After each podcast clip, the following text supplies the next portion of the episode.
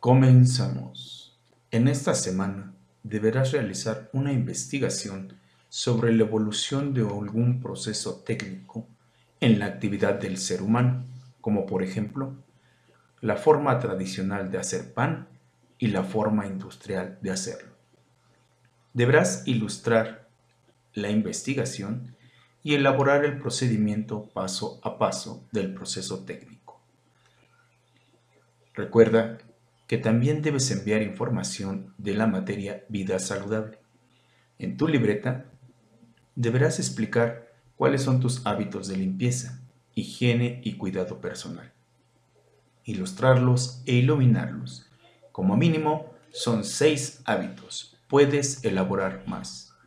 Consulta los videos que se dejaron en la plataforma Classroom. Excelente inicio de semana.